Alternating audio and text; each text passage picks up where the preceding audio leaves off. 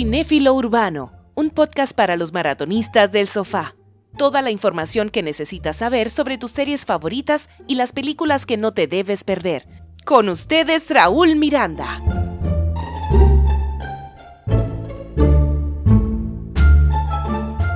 Hola a todos, bienvenidos a una nueva entrega de Cinéfilo Urbano. Yo soy Raúl Miranda y en este episodio hablamos de Top Gun Maverick, la secuela que solo tardó 36 años en llegar a las salas de cine.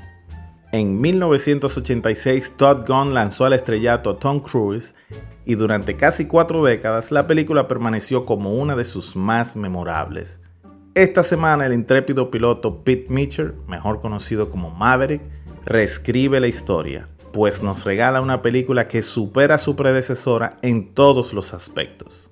Y aquí les tenemos todos los detalles, así que sigan escuchando y recuerden que en Cinéfilo Urbano ofrecemos mucha información y cero spoilers. Aquí estamos solo los mejores en esto. ¿Quién creen que podría enseñarnos? Su instructor es uno de los mejores pilotos que ha terminado este programa. Sus hazañas son legendarias. Lo que les enseñe podría ser la diferencia entre la vida y la muerte. Primero lo primero, para que despejemos todas las dudas. Top Gun Maverick, en mi opinión, es mucho mejor que la película original en todos los aspectos. El guion es mejor, con un ritmo más rápido, que nos prepara desde un principio para la acción, al mismo tiempo que los pilotos se preparan para una misión casi suicida. Eso sí, Top Gun Maverick es un homenaje a la película original, desde el primer momento, incluyendo los primeros minutos que básicamente son iguales a la Top Gun de 1986. Pero el tributo va más allá, cuando se trata de honrar a los protagonistas originales y aquí debemos resaltar lo acertado que fue traer de vuelta al actor Val Kilmer con su personaje de Iceman en un breve error que también tiene un sabor a despedida.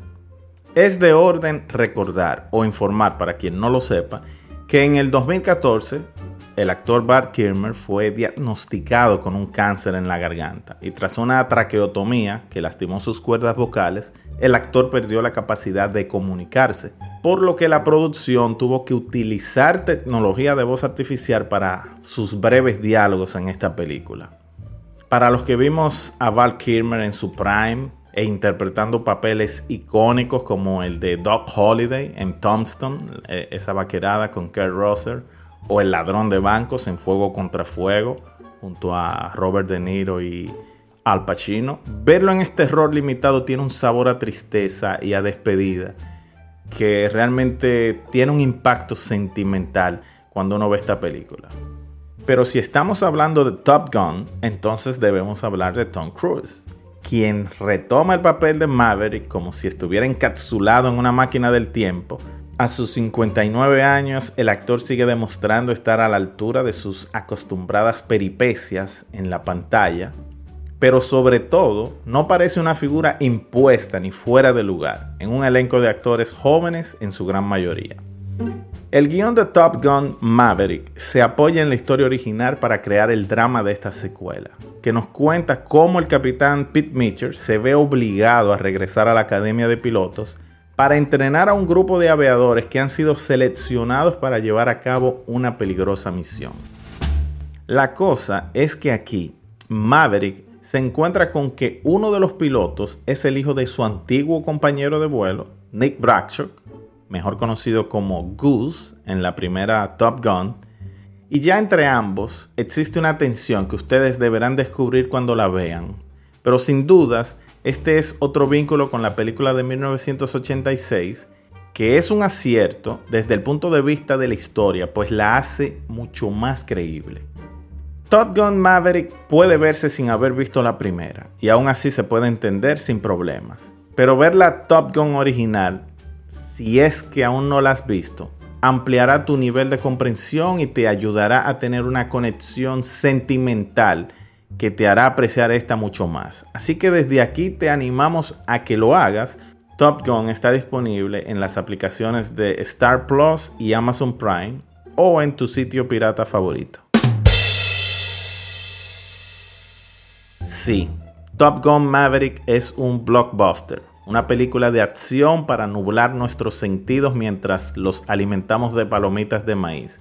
Pero es una producción que no acude de forma inmisericordia al uso de tecnología para rellenar los fallos del guion y las malas historias que cada vez son más frecuentes en la pantalla gigante. Aquí nos encontramos con una versión de Misión Imposible en formato aéreo, en el que la importancia no recae en la tecnología de los aviones de combate, sino en la capacidad de los pilotos, partiendo de que la historia inicia con la premisa de que muy pronto esas aeronaves no requerirán ser pilotadas, lo cual es casi un símil con el entretenimiento que suele llenar las salas de cine, principalmente películas que utilizan hasta un 98% de CGI, que son las siglas para describir las imágenes generadas en computadora, lo que contrasta con el tipo de cine al que nos tiene acostumbrado Tom Cruise, quien incluso insiste en filmar él mismo las escenas peligrosas para que se vean más reales. En conclusión, Top Gun Maverick es el tipo de cine por el que vale la pena pagar una boleta y nuestra recomendación es que lo haga. Si a usted le gustan las películas de acción y quiere olvidarse durante dos horas y media del COVID-19, la viruela del mono, la guerra de Ucrania, en pocas palabras, del final del mundo, al menos durante un par de horas, yo le garantizo que usted verá a alguien tratando de salvarlo. Y así llegamos al final de Cinéfilo Urbano. Recuerda que nos puedes buscar como arroba cinéfilo urbano en Twitter, Instagram y Facebook.